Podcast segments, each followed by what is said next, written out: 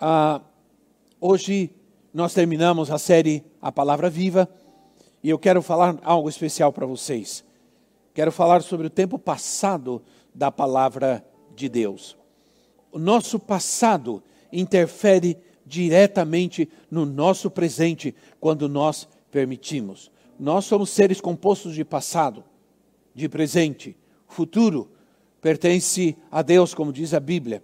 Futuro nós não sabemos, nós expectamos, nós ah, temos, desejamos, mas nós não sabemos o que vai acontecer.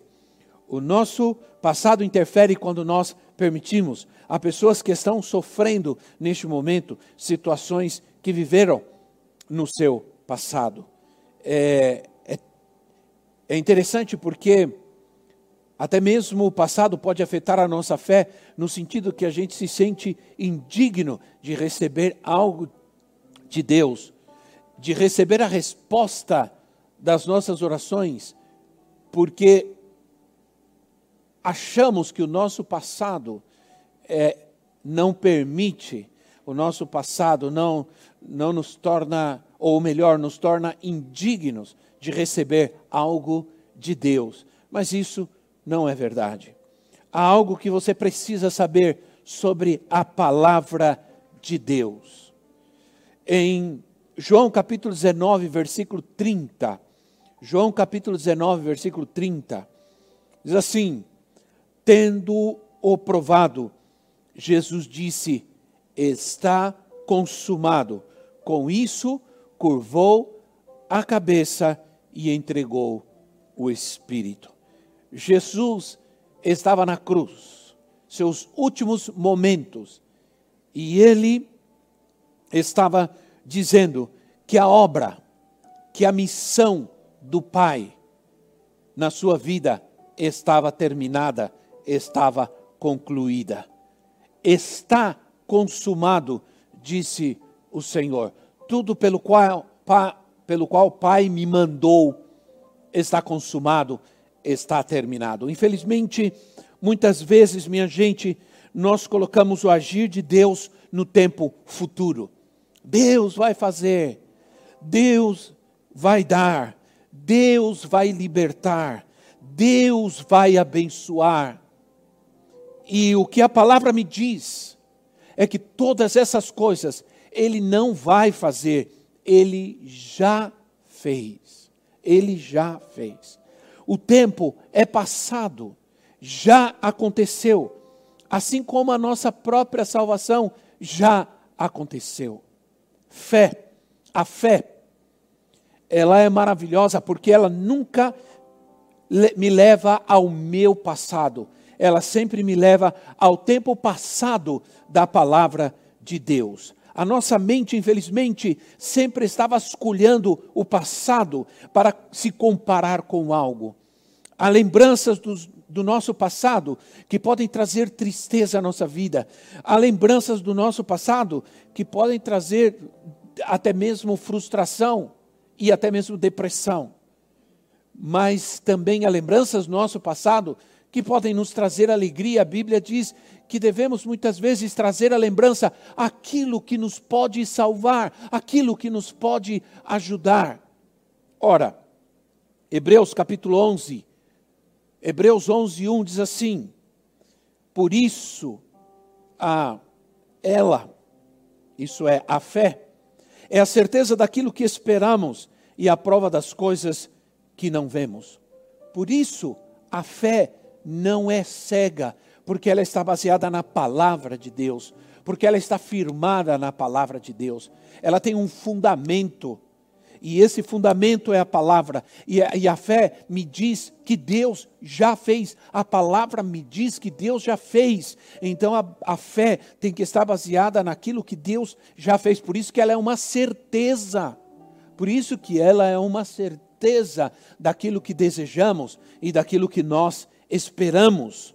Ora, se não for assim, por que vamos orar então? Porque nós oraríamos. Ora, eu oro justamente porque eu busco aquilo que Deus já fez. Que interessante isso. Eu sei que Deus já fez. Agora, oro porque quero ver. oro porque eu quero ver que aquilo que Deus já fez vai acontecer na minha vida, ou aconteça na minha vida aquilo que Deus já fez. Hoje vocês querem que aconteça na sua vida aquilo que Deus já fez. Isso é fé. E nesse sentido que nós devemos orar. Ora, lembra quando Jesus nos ensinou a oração do Pai Nosso? Ele diz assim: o pão nosso de cada dia nos dá hoje, nos dá agora. Isso é, ele nos ensinou a pedir aquilo que já é nosso, aquilo que ele já nos deu. O pão nosso de cada dia me dá agora. A oração é isso, é pedir algo que Deus já me deu, e isso é fé. Isso é orar com fé. Ô oh, Senhor, faz agora, Senhor. Cumpre agora, Senhor. Realiza agora o que o Senhor já fez. O Senhor já curou, o Senhor já libertou, o Senhor já deu paz. É? O, que, o que precisamos é pedir hoje. Ora, o tempo passado da palavra de Deus que cura. Veja Isaías capítulo 53. Isaías 53, versículo 4 e versículo 5. Isaías 53, 4 e 5 diz assim: Certamente, Ele tomou sobre si as nossas enfermidades e sobre si levou as nossas doenças. Contudo, nós o consideramos castigado por Deus, por ele atingido e afligido, mas ele foi traspassado por causa das nossas transgressões, foi esmagado por causa das nossas iniquidades. O castigo que nos traz, ou que nos trouxe paz, estava sobre ele, e pelas suas feridas fomos curados. Fomos curados está no passado. Ele tomou sobre si as nossas enfermidades, ele levou as nossas doenças, e pelas suas feridas nós fomos curados, já fomos curados. Pedro, o apóstolo Pedro, em 1 de Pedro 2, 24, ele replica esta palavra de, de, de Isaías. 1 de Pedro 2,24, ele diz assim: Ele mesmo levou em seu corpo os nossos pecados sobre o madeiro, a fim de que morrêssemos para os pecados e vivêssemos para a justiça, por suas feridas fomos, vocês foram curados. Eu fui curado, você foi curado, já foi curado, já foi curado, não será curado, você já foi. Porque Pedro replicaria esta palavra de Isaías? Porque Pedro, é, ele usaria essa palavra de Isaías se depois de Jesus não houvesse mais necessidade nenhuma de se orar por enfermidades ou se ou maldição nenhuma ou nenhuma doença.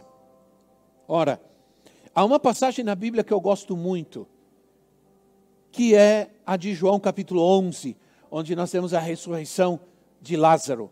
Lázaro era amigo de Jesus. Jesus, ah, Jesus esperou quatro dias, aliás, Jesus esperou dois dias. Dois dias Jesus viajou até onde estava Lázaro. Foram quatro dias. Depois que Lázaro tinha morrido, já estava enterrado. Nós nem podemos imaginar o que acontece num corpo que já não tem vida depois de quatro dias. Ora, que interessante isso, porque quando Jesus chega diante do túmulo de Lázaro, ele ora e ele diz ao Pai: Pai, sei que já me ouviste. Isso está em João capítulo 11, versículo 41. Pai, sei que o Senhor já me ouviu. Preste atenção, o Senhor já me ouviu. Ora, Jesus disse que o pai já lhe havia respondido, que o pai já lhe tinha ouvido. Ele estava agindo pela fé. Ora, Marta, irmã de Lázaro, quando Jesus se aproxima e manda tirar a pedra, ela diz: Senhor, cheira mal. São quatro dias passados. Quatro dias passados, Senhor. Já se passaram quatro dias. Isso é, ela estava pensando no passado. Quando Jesus estava dizendo, Pai, sei que o Senhor já me ouviu, por ser, certamente Jesus já sabia que o Pai já tinha feito este milagre. Mas Marta estava olhando o passado, Senhor, já passaram quatro dias. Senhor, não tem mais jeito. Senhor, não vai, não vai acontecer. Senhor, é impossível. E Jesus olha para ela e diz assim: se você crer, se você crer, você verá a glória de Deus. Minha gente, nós estamos lutando contra algo que nós não podemos ver. Não podemos ver, mas nós podemos crer. E se nós cremos, nós vamos ver o poder de Deus, o milagre de Deus, a cura de Deus nesse momento em que nós estamos passando. Ora, se você crer, primeiro crer, você vai ver. Crer no quê? Não é crer em nada, não é crer em qualquer coisa, é crer em algo. No caso, crer na palavra de Deus. Creia, abrace a palavra, traga a palavra nesse tempo para perto de você, para perto da sua família, da sua casa.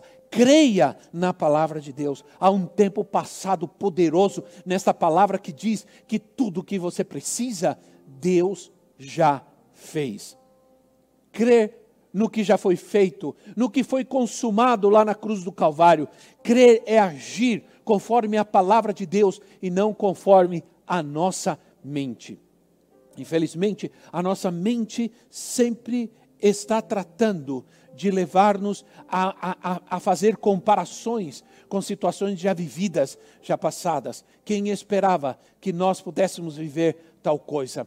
Eu me lembro, eu ouvi uma reportagem que diz que a última vez que nós tivemos que fazer uma quarentena no Brasil foi no ano de 1917, quando aconteceu a, a, a febre bubônica no, a última vez, nós estamos vivendo algo que nunca vivemos, não sabemos, não vemos. Eu quero dizer para você que nós também temos um, um outro inimigo que nós não vemos. O coronavírus é um inimigo que nós não conseguimos enxergar com os nossos olhos, não conseguimos ver, você só vai conseguir enxergar esse vírus com um microscópio muito poderoso. Há outro inimigo que nós não podemos viver, mas eh, perdão, que nós não podemos ver, mas que ele também existe, que ele é real e quer destruir a nossa vida. Então, creia no que já foi feito, no que foi consumado por Jesus na cruz da, do Calvário. Creia na palavra de Deus. Creia no tempo passado da palavra para a bênção de Deus na sua vida. Efésios capítulo 1, versículo 3. Efésios 1, 3 assim: Bendito seja o Deus e Pai de nosso Senhor Jesus Cristo, que nos abençoou com todas as bênçãos espirituais nas, re, nas regiões celestiais em Cristo. Todas as bênçãos de Deus são espirituais. Todas elas. Mesmo a bênção financeira, mesmo o dinheiro, na vida do cristão, ela é uma bênção espiritual. Ora, 2 de Coríntios capítulo 8, versículo 9. 2 de Coríntios 8, 9 diz assim: Pois vocês conhecem a graça de nosso Senhor Jesus Cristo, que sendo rico, se fez pobre por amor de vocês, para que por meio da sua pobreza vocês se tornassem ricos. Interpretem como quiserem esse, esses versículos. Mas olha o contexto, por exemplo, de 2 Coríntios 8, 9. Se fez pobre, passado. Se fez pobre, é passado. Para que vocês se tornassem ricos, se tornassem ricos, é futuro. Ele se fez pobre para que você se tornasse rico. Isso se chama substituição. Ora, ele já se fez pobre para que você fosse rico. Eu preciso entender que, agora, eu preciso entender algo. Eu preciso entender que a disciplina que eu tenho determina o que eu vivo. A disciplina que eu tenho determina o que eu vivo.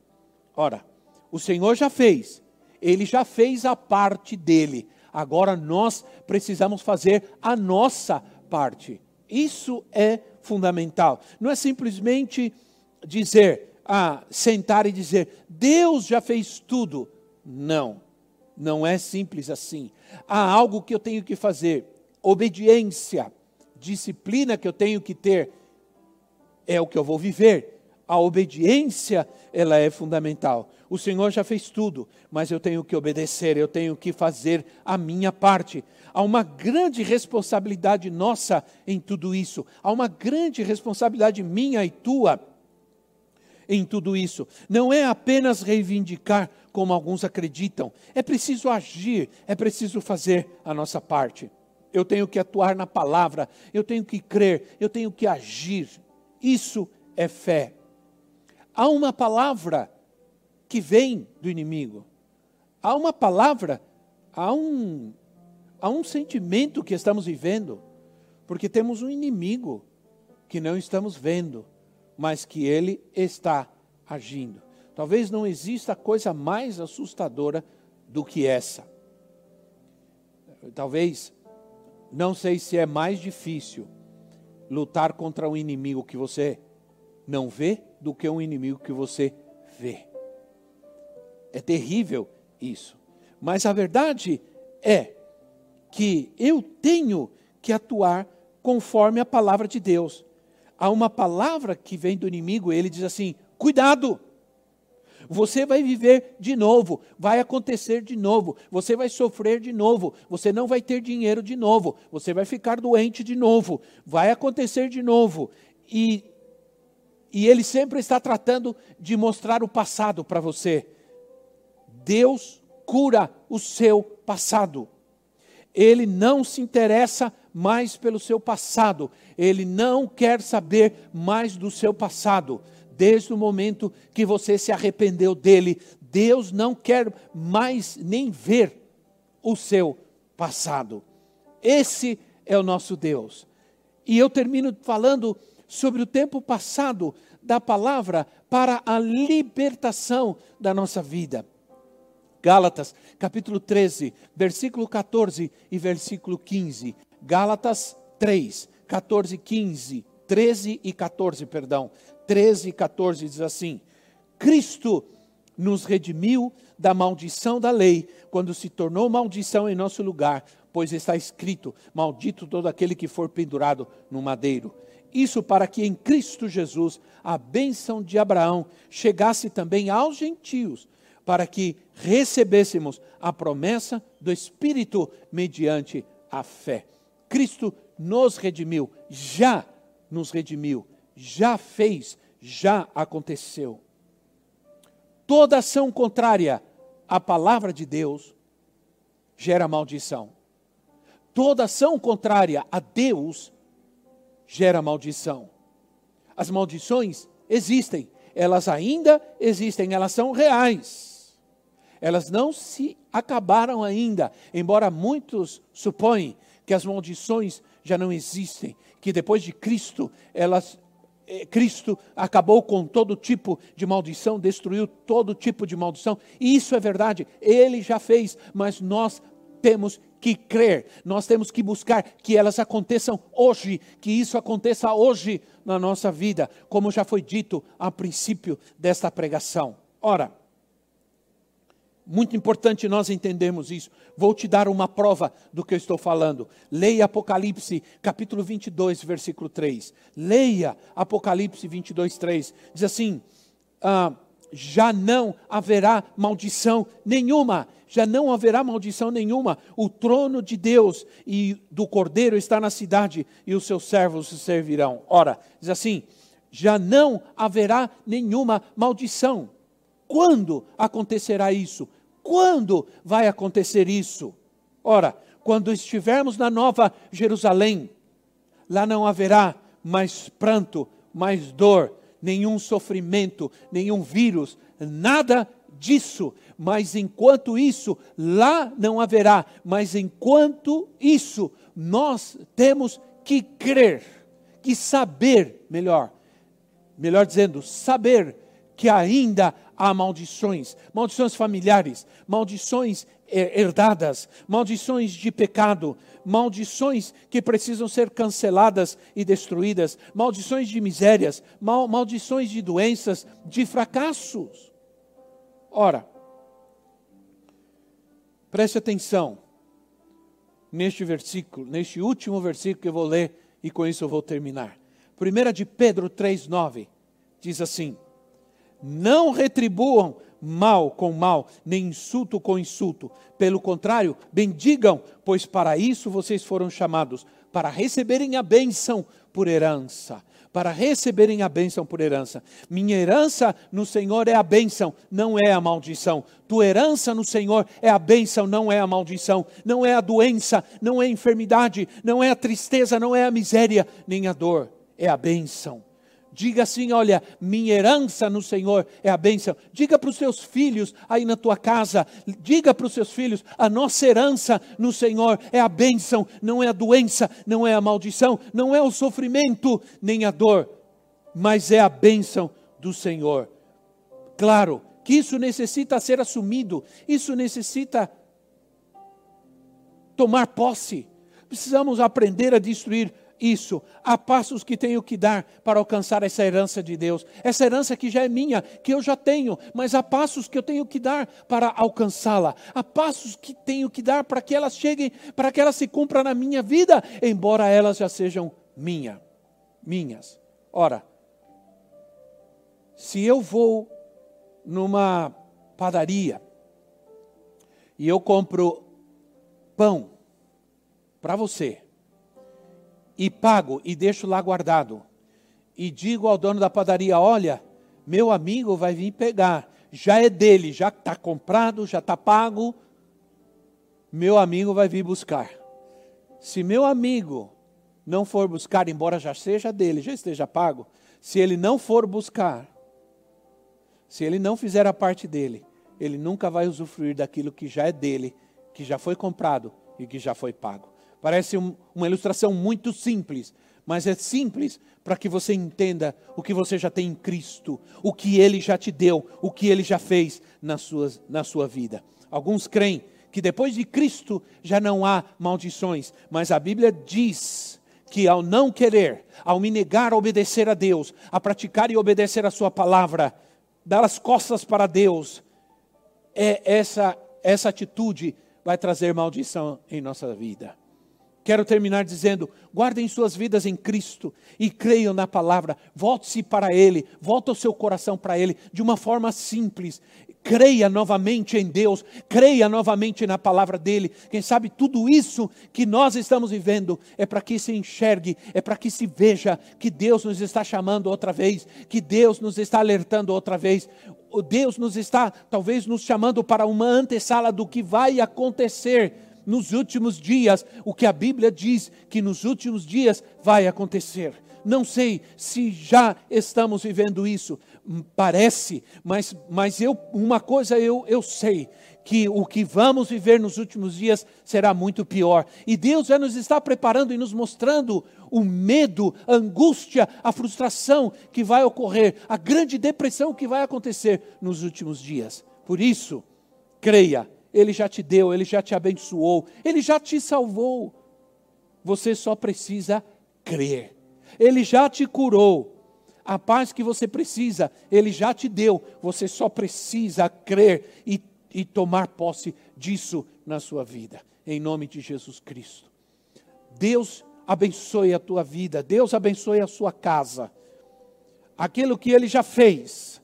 A obra perfeita de Jesus na cruz do Calvário, a obra perfeita que ele realizou na cruz. Veja ela completamente sobre a tua casa agora, sobre a tua família agora, sobre a vida dos teus filhos agora. Em nome do Senhor Jesus, receba paz na tua casa, receba a cura na tua casa, receba um milagre na tua casa. Recebe agora, em nome de Jesus Cristo, eu abençoo. Amém e amém.